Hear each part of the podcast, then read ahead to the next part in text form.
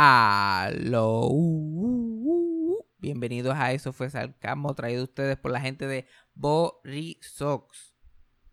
No te vayas a hacer, si tú quieres comprarte jopa, no te vayas a hacer este cita para plaza. No te arriesgues, no vayas a esas tiendas. No te puedes medir la jopa como quieras. Vete a donde la gente de Borisox, borisox.com y ve los diseños nuevos que tienen y las nuevas propuestas que tienen y te compras un par de cositas ahí. Vas a ir a la casa de tu suegra a contagiarla porque sabes que es high risk, es de alto riesgo en esto del coronavirus y quieres ponerte una camisita buena para cuando vayas para allá a verla por última vez, vete a borisox.com o síguelos en las redes para que estés pendiente a lo que están publicando. En Instagram es at borisox.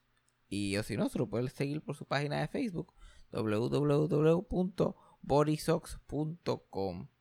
Este capítulito se nos hizo difícil con cojones para hacerlo, pero lo logramos.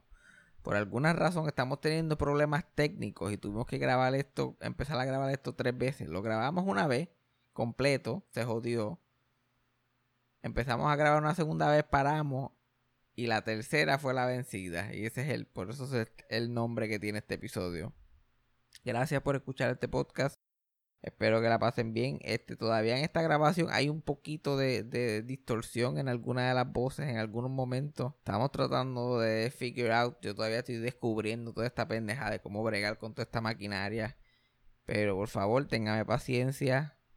Si le gusta el episodio, escríbanme, déjenme saber que le gustó, que no le gustó. Este, tagueme en Instagram para saber que están escuchando. Para compártanselo a otra gente para que escuchen. Tú sabes, expanden el mundo de los... Eso fue sarcasmios. Todavía estoy trabajando en el nombre. Pero nada, vamos a meter mano. Play the thing. Eso fue sarcasmo. Fue lo único que había. Eso fue sarcasmo. Lo escucho todos los días. Eso fue sarcasmo. En el trabajo tú tranquilo. Eso fue sarcasmo. Castillo. Ok, esta es la tercera vez que grabamos esto. Así se va. A mí no me importa cómo quede, como quede, se va. Llevamos como 14 días grabando esta mierda de episodio. Y esto, este capítulo no va a ser ni tan bueno. Yo no sé cuál es el show. Pero nosotros lo seguimos intentando. Déjame contarle la historia a la gente para que la gente entienda lo mucho que nosotros lo intentamos. ok. Grabamos este podcast hace cuatro días atrás, cuando se supone que normalmente lo grabamos, ¿verdad?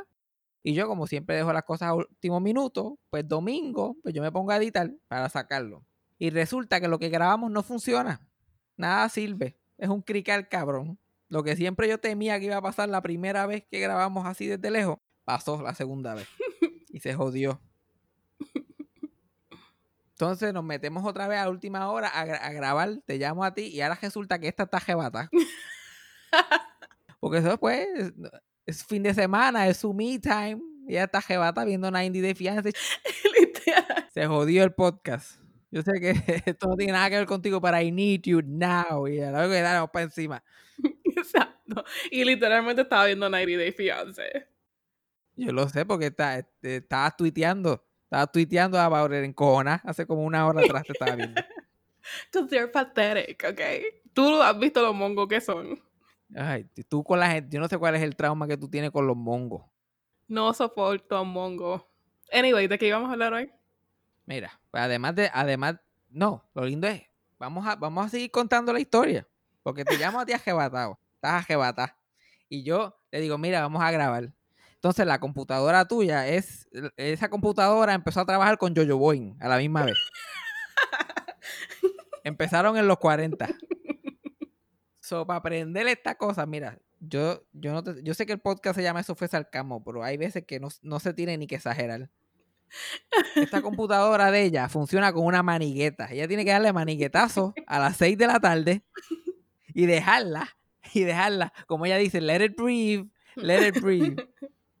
Nosotros normalmente grabamos como a las 8 de la noche. Ya ella a las 6 ya está prendiendo la computadora, dándole manigueta, Ay. sacudiéndole el polvo para que funcione. Pero entonces hay que esperar media hora para que la computadora se... La computadora está como cuando tú despiertas a un nene chiquito de momento. Y está como que azorado y sigue caminando. Como cuando tú despiertas a un nene chiquito para la escuela. Algo así. Algo así. No hay, no hay nada más gracioso que un nene chiquito durmiendo y lo levanten y lo pongan a caminar y tú lo ves caminando con los ojos colorados bien grandes. Así, así tenemos esa computadora ahora. Y empezamos a grabar por segunda vez. Y el problema que tuvimos la primera vez es que eh, uno de los micrófonos estaba muy duro y eso como que distorsiona el audio del otro cuando habla. Entonces ya empezamos a grabar y estamos como 15 segundos grabando y yo ya yo estoy paranoico, ya el castillo en mí está encendido. Yo nunca nunca más voy a poder tener paz mientras grabo este podcast porque estoy viendo las olas. Y yo no otro, la- las olas de grabación de Cassandra están un poquito más altas que yo. Es como nosotros en la vida real, un chispitito más alto que yo. Estoy ahí bien chiquitito y ya está como que pasándome por alguna razón. Y yo, like, no, no, no, vamos a parar, vamos a parar. Qué exagerado. Vamos a escuchar esto otra vez. Y paramos y lo escuchamos. Y se escuchaba bien por lo que yo, por lo que yo pude notar. Ahora, para este programa, para volver a grabar, hay que quitarle el programa y empezar otra vez. Yo tengo que enviarle un link y hay que hacer la pendejada. Y entonces está, está jebatada. Es que es complicada la situación. Yo estaba llegando, pero tú no sabías que estaba en mute y que yo no te podía escuchar. Yo, yo, y yo peleando. Exacto. escuché la grabación de ahora, de la- del segundo intento, chacho, era mi abuela. Mi abuela. Entonces, en una dije, en una dije, hasta aquí llegó esta porquería. Yo, ay, vi- yo juraba que era ella de momento. Vea rayo, ¿qué hace mi abuela aquí? Que yo me parezco, yo me parezco a ella en todo. Los otros días yo estaba hablando con mi tío y él, y, y estaba- estábamos hablando de guiar y qué sé yo qué más, y estábamos de- hablando de alguien que estaba guiando. Y él me dice como, y yo le digo, ah, sí, yo guía, guía como abuelita cuando guiaba, con mi abuela Milagro cuando guiaba, guiaba más lento que el carajo. Y con los, y con los, y así como que pegás así al guía, ¿bien? Y él como que como guiaba ella, como guías tú. Porque yo guío idénticamente. Yo, yo he hecho la silla completamente para el frente, jorobo la espalda. Y guío igualito. La, la única diferencia es que voy a las millas. La única, esa es la única diferencia es que voy a las millas. ¿Qué? Pero mi abuela era de esos viejos que tú ves que y dije, pero porque este cabrón va tan lento? Era, esa era mi abuela cuando guiaba. Mi abuela iba, yo iba tan y tan lento que yo te juro que cuando íbamos, yo me acuerdo que yo la acompañaba, porque ya, ya, mi, ya mi abuela estaba media ciega como que 10 años atrás, Ajá. pero, pero guiaba. Porque to- todavía no la podíamos parar. No fue hasta que le cortaron la pierna que la podemos detener de estar guiando. Pero ella todavía lo intentaba. me usaba a mí que yo no tenía licencia como su ojo. Y yo literalmente tenía que decir, alguien está cruzando, alguien está cruzando. Y ya yo lo sé, pero frenar, pero ahí era que empezaba a frenar. Y hay alguien cruzando, ok, la luz está roja, la luz está roja, y yo agajado. Ay, ay.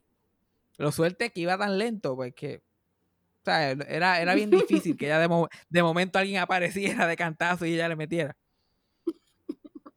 Pero a veces ella guiaba tan lento, especialmente en, la- en las, esas curvas, esas curvas de las Marías, que esas, que esas carreteras son como que en zigzag.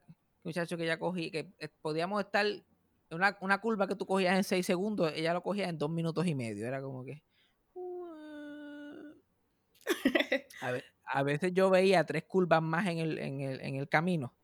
Y ay, diablo, me da ganas de bajarme, estirar las piernas y esperarla en el poste. Es- Eso solamente es un poquito de exageración. como que yo podía bajarme el cajo, como que coger un poquito y esperar y sentarme en el poste un rato en lo que viene, en lo que viene por las curvas.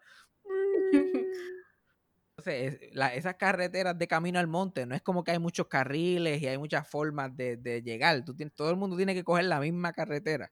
So, para subir del pueblo de Mayagüez a donde nosotros vivíamos, tenías que coger la 106, no había break. La carretera era la 106, tenías que coger la de caravana por ir para arriba. Y si mi abuela iba guiando por la 106, se enteraba todo el mundo en la 106. Todo el mundo sabía que mi abuela iba. Porque era un tapón de cajo. Y, me- y una vez mi tío iba por ahí, Dios mío, pero esta caravana, ¿qué es esto?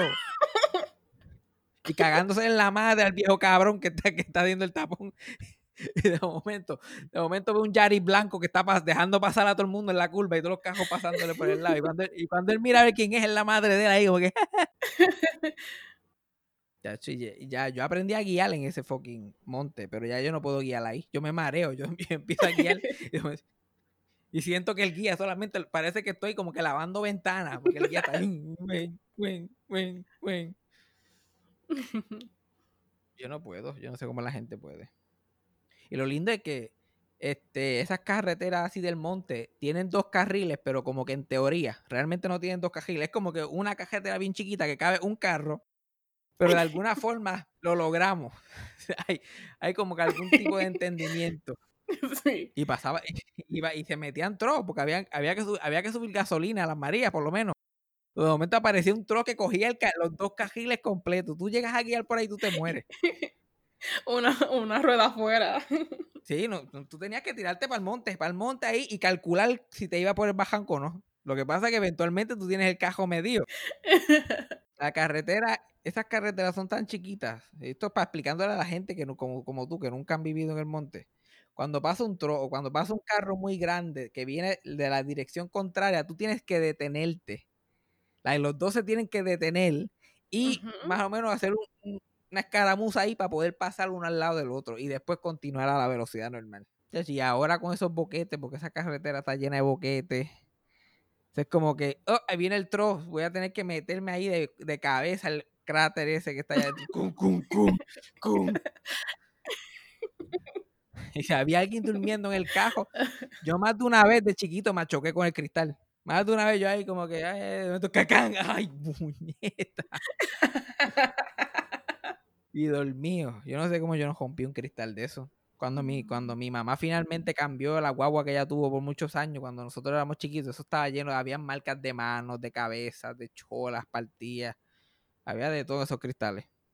Pero yo, yo extraño, en estos días yo extraño el monte porque allí el distanciamiento social se hace solo. Ajá. Tú lo que tienes que existir y ya estás distanciado socialmente.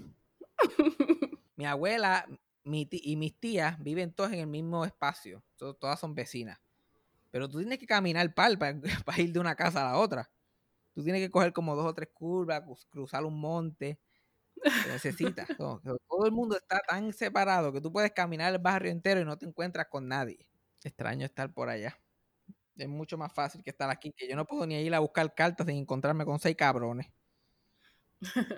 Y entonces la gente, me habla bajito, me habla bajito porque mis vecinos me escuchan, pero estos cabrones vecinos míos tienen una clase de pelea encendida aquí día y noche, pero que se quieren matar. Cuenta. Estas parejitas en cuarentena, ay, mi madre, yo no sé, yo no sé, yo no sé, pero yo sé que están gri- una gritería y lo lindo que escuché a una los otros días gritando y se me pareció a mi mamá cuando la escuché gritando, porque yo escucho una gritería y yo rápido apago los abanicos para escuchar qué está pasando y me asomo por la ventana y está el tipo como, el tipo está como que no, por- pero, pero ¿por qué? ¿Pero por qué no quiere? Ya, porque tengo calor, porque tengo calor. Y yo como que lo entiendo. Y el, mi primer instinto es pensar como que "Ah, a lo mejor el tipo quería chichar o whatever y qué sé yo. Y ella estaba como que tengo calor. Pero probablemente era algo que no tenía nada que ver con, con, con, con nada físico. A lo mejor el tipo estaba diciendo, pero ¿por qué tú me estás ignorando? Porque tengo calor, cabrón, tengo calor, me quiero morir.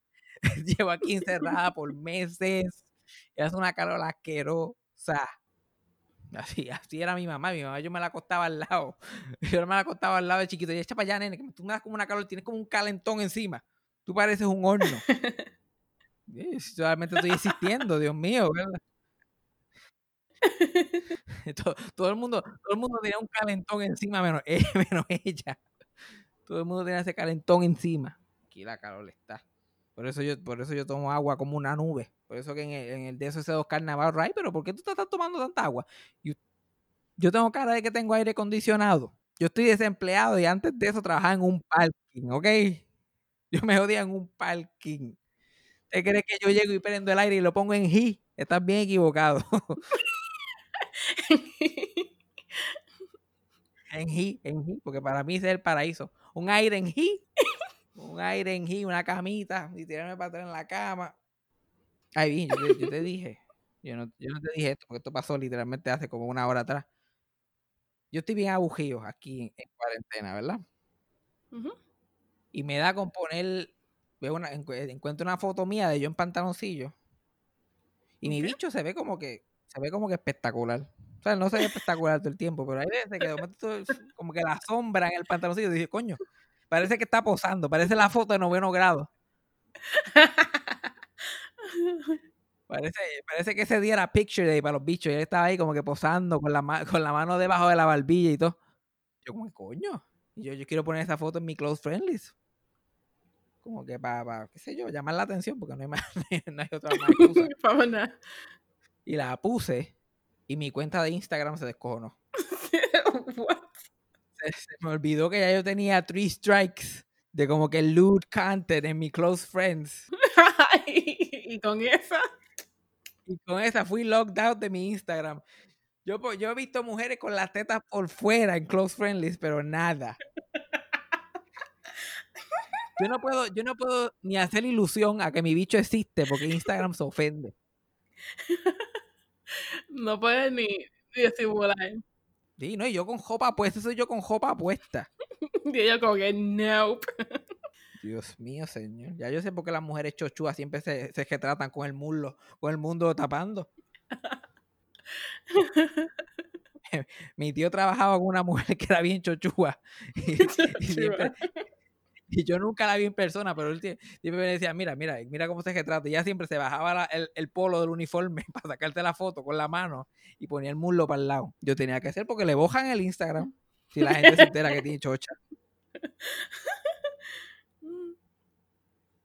Tú puedes creer una cosa así. Y tuve que hacer un crical, tuve que meter. por- me pasó como el molusco también. Pero por razones completamente difere- diferentes.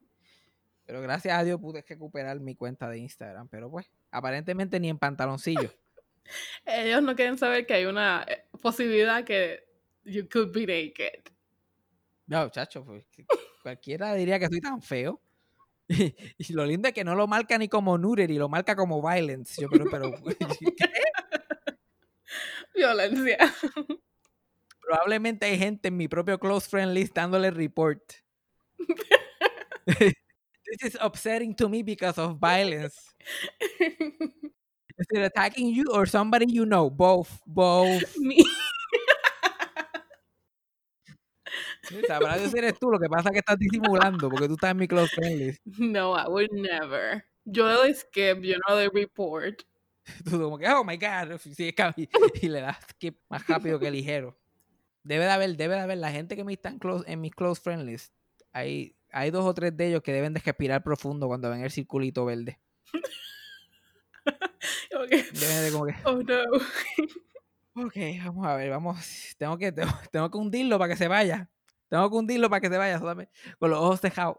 Clic, clic. ¿Qué trauma me va a traer hoy? Ay, Dios. Cualquier, no es para tanto, yo, no es para tanto. Yo me veo bastante normal, pero Instagram no lo puede manejar. ¿Qué pasó con, qué pasó con body positivity con Instagram? ah? Yo, he visto gente que enseñan, enseñan las nalgas completas, las nalgas completas y nada. Solamente una señal de que tengo bicho. Ofenda a Instagram.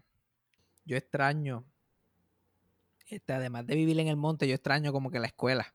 Y no, no, no es como que los estudiantes ni nada por el estilo, porque eso era una mierda, pero yo extraño los maestros. Porque yo tuve tantos maestros que estaban locos para el carajo.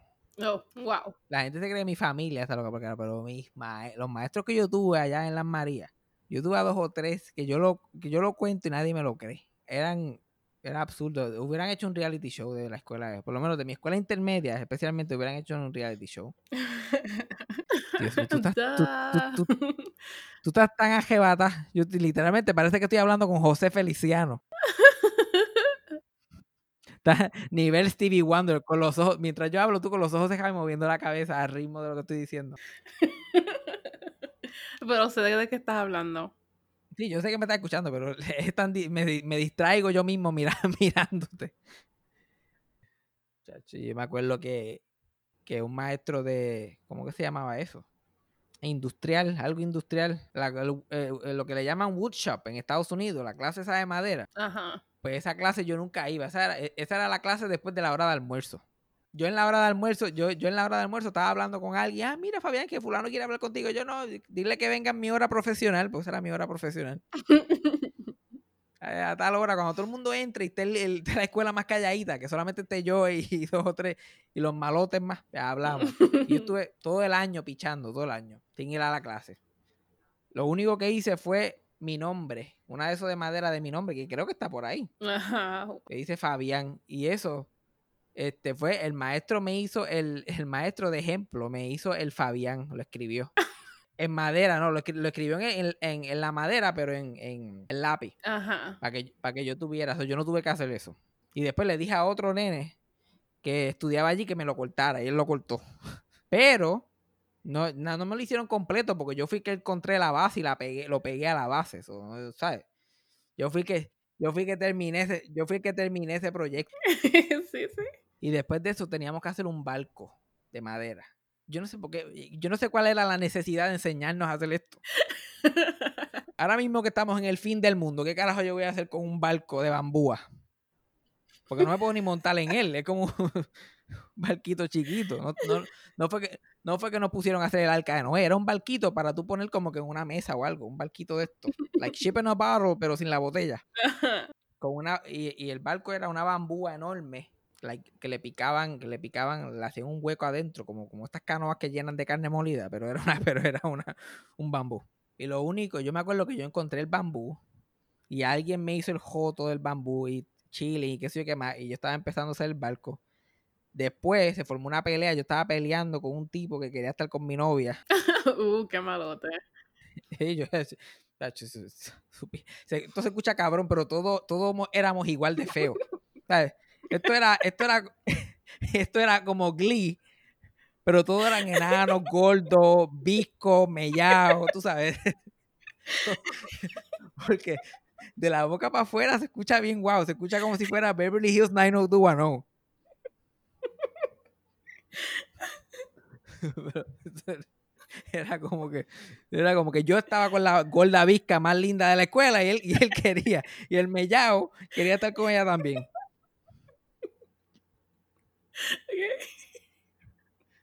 entonces yo como como era igual de flaco bueno era más flaco y más pendejo y más amonguillado para ese tiempo yo simplemente cogí la bambúa y salí y salí bien milagro allí a repartir a, a repartir cantazos a todo lo que da en la pelea y se jodió la bambúa en la pelea entonces esos fueron los dos proyectos grandes que yo hice en, todo, en el año completo, porque no, porque no era ni semestre, era el año completo. Después nunca más fui a la clase. Y cuando llegó la, ya cuando ya era como abril, yo like, anda, pues yo tenía una F más grande que la cara mía en esa clase. Y yo tuve que ir a donde el, el maestro. Yo, ah, mister, mira, abre con nosotros, dije, va, papá, yo jugándole, qué sé yo qué más. Este, quedamos en limpiarle el salón. Él tenía un salón de clase y al lado del salón de clase había un workshop completo. Y el workshop estaba lleno de, de, de la pajuncia esa de la madera, de madera vieja que había que botar, de máquinas que estaban sucias. Y ya, los, ya todos los estudiantes habían terminado. so- solamente era yo y mi amigo que estábamos colgados, que íbamos a la escuela todos los días. Y él, "Dale, yo, yo les doy A a los dos, pero tienen que limpiar todo esto. Y él cogió y nos, y nos puso la A en el registro. Que esos registros ya para ese tiempo ya eran en, computa en computadoras. Él puso en el registro, tu, tu, tu, chilling.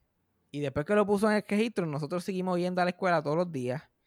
Y nos poníamos y nos metíamos en el salón a hacer que hacíamos, pero en verdad no hacíamos nada.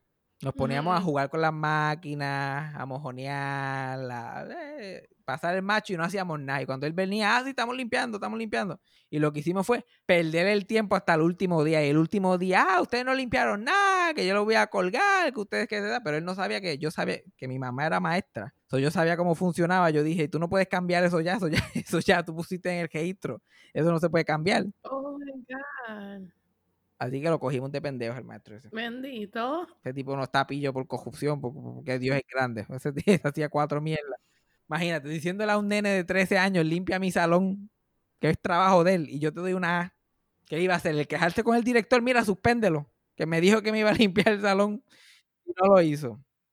Lo único que hice esos días que estaba supuestamente limpiando el salón con él fue darme una clase de pelada. Yo por poco pierdo el brazo allí por estar jugando con las máquinas. Porque había una pulidora que es, que es un, ¿cómo se llama eso? Un, un conveyor belt, estas cojeas que tú prendes y, y se mueven bien rápido. Pero era eso de lija, para tú alijar la madera rápido. Y a mi amigo y yo, como que éramos de las Marías, nos encantaba coger un, un- un tronco de madera bien grande y ponerlo en el conveyor belt y aguantarlo bien fuerte, ponerle mucha presión para que el conveyor belt se paralizara y empezara a botar humo la máquina. Oh my god. Eso con mi puño, like, apretando mi puño a la madera, like, haciéndole presión, que si esa, esa madera sale volando, yo pongo mi puño ahí completo y se me jode todo el brazo. Y efectivamente eso fue lo que pasó. Un día yo estoy ahí, like, jaja, riéndome de la mierda esa del, del humo que estaba saliendo y la máquina haciendo... Y de momento, ¡fuf! el bloque salió cogiendo y me pelé el brazo completo. Que por poco me jodo. Y esa- esas eran las aventuras de estar en la escuela. Y yo lo pude lograr. Yo, yo estuve haciendo nada en el semestre y metiendo mano los últimos dos meses del semestre. Bueno, durante toda mi carrera de elemental, de intermedia y de high school. Ahí me pude salir con la mía en la universidad, pero no resultó ser así. Mira que lo intenté, pero ya, ya cuando iba como por el séptimo año, yo como que yo creo que esto no va a pasar. Yo creo que yo no voy a pasar esta clase por obra y gracia del Espíritu Santo. Y por eso yo nunca, por eso yo nunca me gradué. La, la única graduación que yo he tenido en mi vida fue mi graduación de sexto grado. Entonces yo no entiendo cuál es la pendeja, especialmente ahora con la cuarentena, que los nenes llorando, que si high school, que si...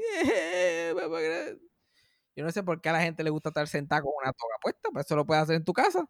No es el mismo feeling. Yo no sé cuál es la recompensa. Cómo eso, yo no sé cómo eso es una recompensa. Like, me maté estudiando, me amanecí, me tuve que joder por cuatro años, cinco años, whatever. So ahora yo voy a levantarme temprano, me voy a maquillar, me voy a hacer el pelo, me voy a comprar una ropa bien cara que nadie va a ver, para ponerme una toga por encima que me salió bien cara y me voy a sentar básicamente una clase súper larga hablar mierda, que si la invocación, que si los opening remarks, que si la secretaria del alcalde va a hablar, que si el commencement speech, que si dale para aquí. Eso suena como tortura para mí, para nada, para que tus padres te saquen una foto, lo pongan en Facebook y wow, somos, ya no somos estudiantes, ahora somos desempleados. ¡Woo! ¿Tú te acuerdas el día de tu graduación? Yeah, de hecho, ayer creo que fue que se cumplieron los ocho años. Pero la pasaste bien el día de tu graduación. Sí.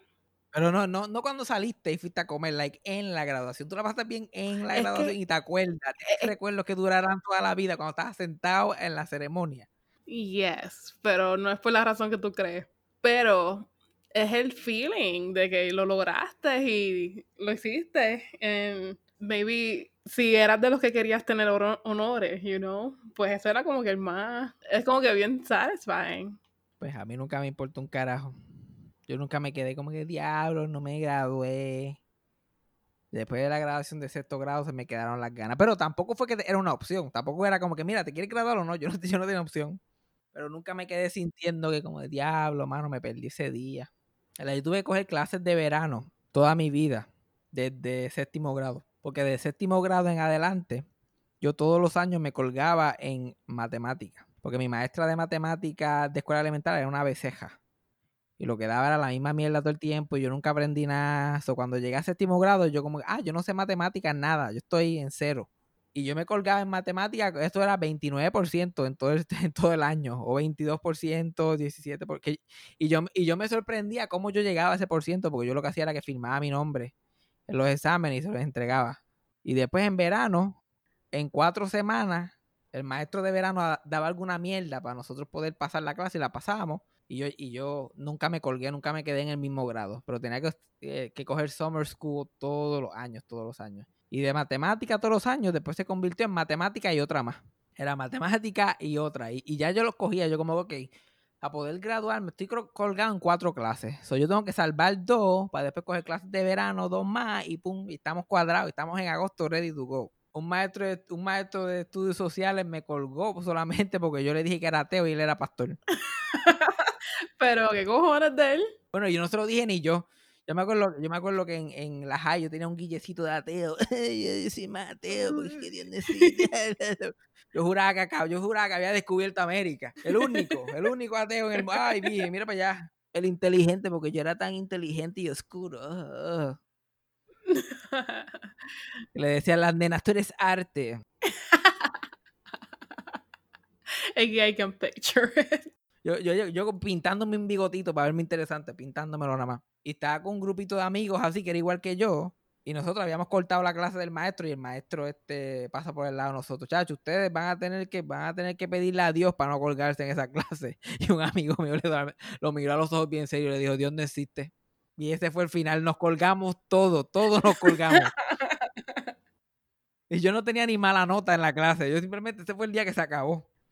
Ay, Dios mío. No había más nada que buscar ahí.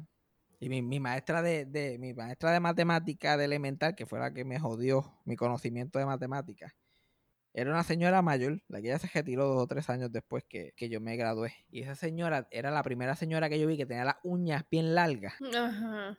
Tenía esas uñas ahí, Ivy Queen. Una señora como de 60 años con unas uñas Ivy Queen. Y cuando era Halloween se las hacía con un fantasmita que decía Boo y con una calabacita. Y cuando era Navidad se hacía árboles de Navidad y Santa Claus. Y cuando venían las elecciones se hacía una palma y un 51 en una así, tú sabes. Depende de lo que estuviera pasando. Y, e- y ella era bien mala conmigo, bien repugnante, bien impropia. Pero mi mamá siempre se la, mi mamá siempre se la encontraba en actividades de maestros de las Marías, porque mi mamá era maestra de las Marías y esa señora también. O si habían actividades de maestros de las Marías, mi, mamá se encontraba con ella y mi mamá casi siempre le tenía coraje de cómo ella me trataba. Iba directo a donde ella, como para hablar con ella en la actividad. Yo, mira, porque tú estás-?" y, y cuando se la encontraba, ella siempre estaba bojacha. Bojacha, bien cariñosa. ¡Ay, ese hijo tuyo es tan bueno! Y mi mamá nunca le podía decir nada. Nunca le podía decir nada. Dale, quería una fiesta de esa. No, chacho, pues, pues, todos los maestros eran, todos los maestros eran PNP, el alcalde de la PNP, tú sabes, había un bembé bien grande. Por alguna razón, en, en octubre había un bembé bien grande para los maestros antes de la elección. Hay tantos maestros que siempre me trataban con los pies y yo pienso ahora, y yo digo, Dios mío, ¿por qué yo lo cogía tan a pecho? ¿Por qué, yo, por yo dejé que estos huele bichos me ofendieran tanto?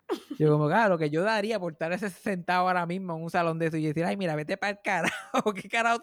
Nada de esto importa. Saqué cero en el quiz, ay, que se joda. ¿Quién fue la que fracasó aquí? Tú, no fui yo. Yo lo intenté. Un maestro de matemática que me decía morón, ese era su apodo hacia mí, morón. Todo porque yo hablaba, yo hablaba en clase. Pues claro, si hablaba en clase, yo no entendía de qué carajo estaban hablando. Algo me tenía que, algo me tenía que entretener. Y yo, él y él me decía, mira, morón. Sí, tú, el morón. Y te lo nenes, riéndose. Y me paraba a la, a pisaja y me hacía pasar vergüenza y pendeja. Tanto estuvo hasta que yo se lo dije a mi papá. Yo, mira, eh, pues, yo se lo dije a él como que casually. Pues no, pues como el, pa- el maestro mío me dice morón. ¿Y el qué? Y así, no, me dice morón y bla, bla, bla. Y él, al otro día fue para fue para allá a ver qué es lo que estaba pasando. Y ese huele bicho maestro era tan cobarde que cuando mi papá llegó allí, es como que yo, yo, yo jamás, jamás, jamás. Entonces el, el director de esa escuela era un chanchullero de siete pares de cojones. Era el tipo de persona que le decían, ahí viene alguien y tenía una camisa en la oficina para ponerse por encima, para verse profesional. Ese era el tipo de persona que era él. Literalmente durmiendo. ahí viene un padre y él, "Oh, voy a ponerme la camisa por dentro.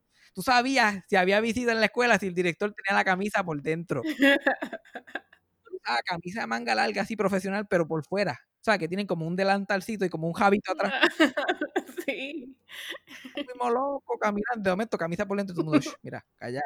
Hay visita hoy, hay visita del gobierno. Mi papá llega encojonado y va donde es el director. Y el director, que no sabía ni quién carajo yo era, le hace el cuento de lo buen estudiante que es eh, Fabián. Fabián es uno de los mejores estudiantes. Chacho, yo soy loco con él. Vamos a buscarlo, vamos a buscar su horario. Y van y lo buscan. Y yo estaba en educación física. Pero yo nunca iba a educación física. Esa era otra clase que yo me la cogía free. Pero ellos van a educación física y le preguntan al maestro, mire, ¿dónde está Fabián? Y él, ah, Fa- Fabián se cambió de escuela, el, el, el, el morón, el, mo- el morón del maestro de educación física. Fabián se cambió de escuela. Y el director como que, bueno, este es el papá de Fabián que vino a ver dónde él está. So, qué sé yo qué más. Y ahí los estudiantes empezaron a decir, mister, ese es el pato, ese es el que tú le dices pato, el que tú le dices pato. el director, y el maestro de educación le dice, ay, Dios mío. Oh my God. Nadie sabía en la escuela donde yo estaba. Sin embargo, lo que yo estaba haciendo en ese momento es coger botellas de Powerade del zafacón vacías y yo las cogía, las reventaba contra el piso con la parte donde se bebe, contra el piso, porque eso hacía un eco bien cabrón en los pasillos vacíos y, y perturbábamos a todos los maestros dando clases. Ajá. Estaba haciendo riéndome como si fumáramos pasto, pero en verdad no, no, fumábamos, no fumábamos. Solamente éramos morones. So he was right. He was right, era un morón, pero no me lo tenía que decir. El director le está sudando la gota gorda, pasando una vergüenza. El maestro de educación física pasó una vergüenza, por poco lo votan. Ahora van donde el maestro de matemáticas. Y ah, tú eres el que le dice a mi hijo morón. No, no, yo jamás y nunca. ¿verdad? Entonces, ya, ahí mi papá se le meó encima a todo el mundo allí. Director que no sabe dónde está el estudiante. Maestro de educación física que, que le dice pato y no sabe dónde está. Este que le dice morón. Y los puso como culo a todos. Chacho, Y y de, de ese día, de ese día en adelante, yo era el rey de esa escuela. A mí nadie me decía, "Ah, ¿quieres cortar clase? Corta clase, quieres hacer lo que te da la gana, lo que te dé la gana. Mi papá cuando llegué, cuando, cuando, cuando yo llegué a, mi casa, mi papá, ¿dónde tú estabas? Pues, ¿Y yo cuándo? Pues educación física. Ah, yo nunca voy. No voy a ir para allá para que el tipo ese me diga pato. Que era verdad. Está cabrón que yo, yo aguanté todas esas mierdas y dejé que esas mierdas, como que yo absorbí todas esas mierdas que esa gente me decía durante años. Y ahora yo lo pienso para atrás. Increíble, pero cierto. Eh, ¿De qué estábamos hablando? Mm, De lo horrible que ha sido tu educación. Mira para allá, mira para allá. Mi educación no fue horrible. Yo aprendí muchas De lo cosas. horrible que fue tu educación. Educa- mi educación no fue horrible. Mis educadores, on the other hand. Pero había maestros que yo me llevaba súper bien con ellos. Yo tuve maestros buenos. Me acuerdo que una maestra, una maestra me decepcionó bien cabronamente. Y la voy a tirar al medio porque yo sé que las Marías escuchan esto. La vieja tiene que estar retirada ya. Pero había unas maestras de ciencia que eran gemelas. Para que tú veas, como la gente no, no, no tiene ni, ni, ni libre albedrío en las Marías. La mamá de ellos era maestra, la mamá de estas dos señoras era maestra de ciencia y se retiró y qué sé yo qué más. Y estas dos mujeres que eran gemelas terminaron este, siendo maestras de ciencia también en la misma escuela donde su mamá dio clases de ciencia, que era en la Hosto de las Marías. Y una daba clases de ciencia a séptimo grado y la otra le daba clases de ciencia a octavo. Y la de, la de séptimo era más, era más bajita que la otra, era más bajita, tenía el pelito cortito y hablaba bien rápido. Y era una persona que ya hablaba bien rápido así y te tocaba el, el, el hombro y de momento se echaba para atrás de lo impresionada que estaba y volvía y se acercaba para adelante y te decía otra cosa más. Like, ella parecía como un Tasmanian Devil mientras hablaba. Ajá. Y esa señora siempre fue buena conmigo. Y la otra, la maestra, la, hermana de ella que me dio clase de octavo también. Se encojonaba de vez en cuando. A mí nunca se me va a olvidar el payaso del salón jodiéndola y jodiéndola y jodiéndola. Y nosotros siendo brutos y siendo brutos. Y de momento el timbre suena ring. Y ella está encabronada porque nadie le había contestado la pregunta. Y de momento yo que ya suena el timbre, ok, nadie se va. Nadie se va de aquí. Hasta que ustedes me contesten esta pregunta. ¿Ustedes son retardados o cabrones? Y nosotros muertos de la risa todos a coro. Cabrones, ok, le- se pueden ir. Eso fue lo mejor que lo mejor que nos había pasado a nosotros en la vida. Porque para ese tiempo tú escuchas a los maestros decir cabrón, eso era. Retardado no era ni mala palabra, retardado era normal lo que nos decíamos, pero decir retardado o cabrones.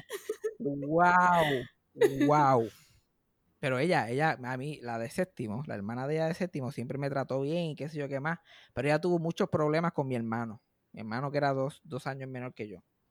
Mi hermano que era dos años me- menor que yo, siempre ha sido de educación especial. Y cuando, y, pero siempre era de cuatro puntos también. Cuatro puntos, inteligente, aplicado, no se le hacía difícil tener buenas notas. Y cuando él entró, él entró en el grupo de avanzado de ciencia. Porque él tenía, porque tenía el promedio y tenía las notas, entró en el grupo avanzado. Esa señora encontró que había un problema con que mi hermano sea de educación especial y, esté ahí. Como que ya no le hacía sentido. So, a las dos semanas de que empezaron las clases, llamó a mi mamá y le dijo, mira, este, él no puede estar aquí, no puede estar en el grupo avanzado porque vamos a un ritmo muy rápido. Y si él está en educación especial y tiene acomodo, él no puede estar aquí porque. Yo, no, yo no puedo quedarme atrás, yo no puedo que cualquiera, lo que estaba dando era una mierda, porque nosotros éramos todos brutos. Ajá. Para hacer de cuatro puntos en las Marías no había que hacer Einstein. Y, y la, ins- la insinuación era como mi hermano cogió clases en la escuela donde mi mamá trabajaba, le estaban regalando la nota con todo y que era educación especial. Pero básicamente lo que esa señora estaba queriendo decir. Y mi mamá se puso brava allí y le dijo que no, íbamos a demandar y se cae esto. A mi mamá también le tenían miedo en todas las escuelas. Voy a tener que ir a pelear por nosotros todos los años. Ay, me imagino. Se formó una pendeja. Pero a mi hermano lo dejaron. Y mi hermano terminó el séptimo grado con A en todas las clases y B en la clase de ciencia. Wow. Y mi, ma- y mi mamá siempre decía, eso fue que ya le dio la B, le dio la B por joder. Le dio la B por Exacto. joder porque es una cabrona. Y yo, pero no, no, porque ella es buena gente, ella será de eso. Pero yo le- siempre le di el beneficio de la duda. Eso pasaron años. Pasaron años, yo me gradué de esa escuela, pasaron años. Después de eso, yo estaba estudiando en la vocacional de Mayagüey y me colgué en ciencia. Entonces empecé, cogí clases de verano y ella estaba dando las clases de verano. Y eso fue una reunión, nosotros chinos, porque nosotros éramos panas. Vacilón, cabrón, esa clase, porque ya nosotros nos conocíamos, como poníamos a joder a hablar, yo no hice nada, saqué en la clase. Y en uno de los últimos días, que fue después el suyo ser una última vez que la vi, porque yo no he visto a esa señora más. Estábamos hablando de estudiantes y estudiantes que uno le coge cariño y bla, bla, bla, y relaciones y qué sé yo qué más. Y notas, y ella viene y me dice a mí, ay, yo no sé, yo sé, yo tengo una cosa que yo no le puedo dar a, a alguien si me cae mal. Yo no puedo darle a alguien si me cae mal. Y otra persona que está en la conversación, aunque se la gane, dice, aunque se la gane yo, si ya yo tengo una- un problema con esa persona, a mí no me importa. Ella seguía bien, parece que se le había olvidado completamente que ella odiaba a mi hermano. Ajá. Resultó ser, yo años después resultó ser completamente cierto. Oh my God. Bueno, antes de terminar, yo prometí en el capítulo anterior. Oh, antes de, antes de hablar de lo que prometí en el capítulo anterior. En el capítulo anterior. En el capítulo anterior del podcast, yo hablé de esta muchacha que me dijo que me quería ver el viernes. ¿Te acuerdas? Ajá. Ajá. Esta- Esta está en un delay, cabrón, pero no es el sistema, es la computadora de ella. Su cerebro que está en un delay. de ella se puso con pendejadas conmigo. Porque yo ahora yo me jodí yo, ahora yo hablo de alguien en el podcast y yo hablo de todo el mundo en el podcast, pero a mi maya, a mi paya, a mis hermanos, a, todos mis abuelos, pero esta tipa se cree especial. Después que me dijo que, que quería chichar conmigo en, en la cuarentena y yo opiné que eso era un poquito como que innecesario, bla, bla, bla. Dije que ella me quería ver el viernes, que ella me había escrito eso, bla, bla, bla. Pues el capítulo sale el lunes y el mismo lunes, Plukity me envió un mensaje y yo no sé ni de qué está hablando porque yo hablo mierda aquí, yo ni me acuerdo después qué fue lo que dije. Y hasta yo no dije que, yo no te dije nada de que era el viernes y cuando yo chequeo el mensaje, ella, ella no había dicho viernes, nada, ella dijo vienes. Y yo, confundí- yo confundí la palabra vienes con viernes. Esa es la atención que yo le presto a esta persona. Y yo, yo me hice el loco y solamente lo pude, cuando me cogieron ahí en, en fragante diciendo un huele bicho y un morón, me fui clásico fuckboy, me fui fuckboy, me fui fuckboy classic y le envié un signo de pregunta y un signo de exclamación. ¡Plup! Como que no entendía qué estaba pasando. y tú te lavaste las manos. Me lavé las manos y seguí caminando y dije, pues, hay que seguir moviéndose. Y ahí ella me envió una cara encojonada y no me escribió más nada. Y le escribí como que te pasa algo. Y ahí me, me, me dejó en te pasa algo. Ahí me dejó. Y yo, pues, otra relación que jodí. Ay, Dios mío. Esas son las cositas que pasan. Pero también prometí en el capítulo pasado que iba a hablar de Fred Willard. Y ya yo hablé de Fred Willard en la grabación que se perdió, pero pues vamos a tener que repetirlo. Eh, Fred Willard nació y tuvo una vida y se murió. Este, bueno, ya hemos terminado el podcast por hoy. No, yo, yo quería, yo lo que quería decir de Fred Willard es que él era una de esas personas que todo lo que él hacía estaba cabrón. Él nunca lucía mal en nada lo que hacía, porque él tenía una habilidad tan cabrona de improvisar dentro del personaje. Sea, que le daban Ajá. cualquier personaje y ese cabrón se podía inventar. Si, tenía, si, si hacían 25 tomas de la misma escena, él hacía la escena 25 veces diferente. Y siempre lo hacía gracioso y siempre era el highlight de la película o de la serie o del programa. Porque Ajá. él era gracioso y, y- y era gracioso improvisando, pero sin salirse del personaje o de la trama. Porque muchas veces hay muchos comediantes que tienen que como que mirar a la cámara y hacerse que son más importantes que lo que están haciendo y tirarle guiñaditas y como que, ajá, yo sé que soy gracioso. Él siempre hacía el morón.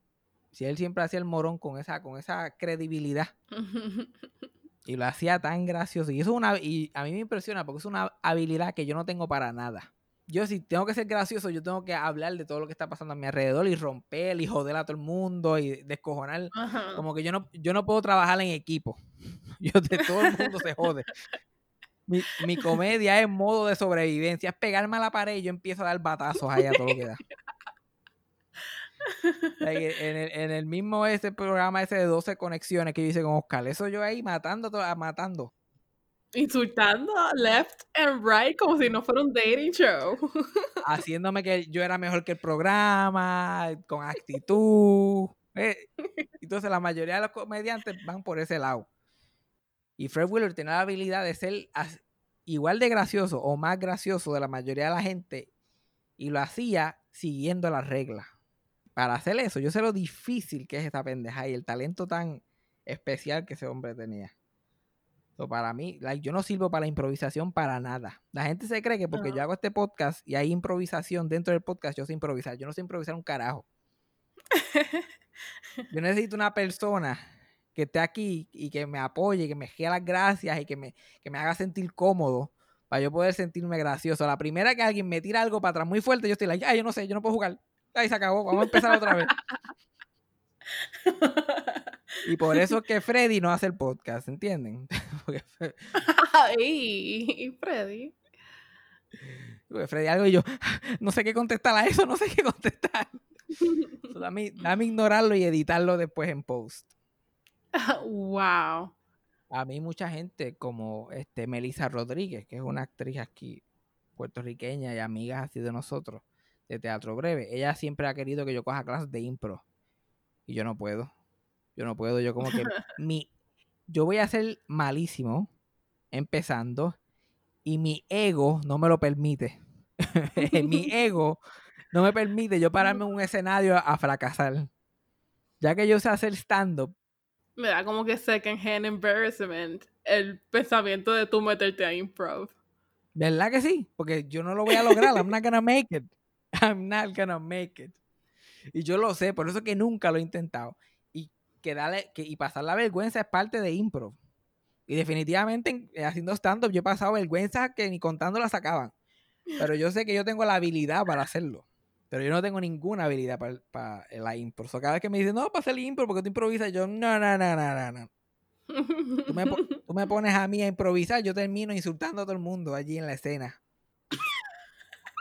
Rompiendo self-esteem. Self-esteem de todo el mundo. La regla número uno de la improvisación es yes and.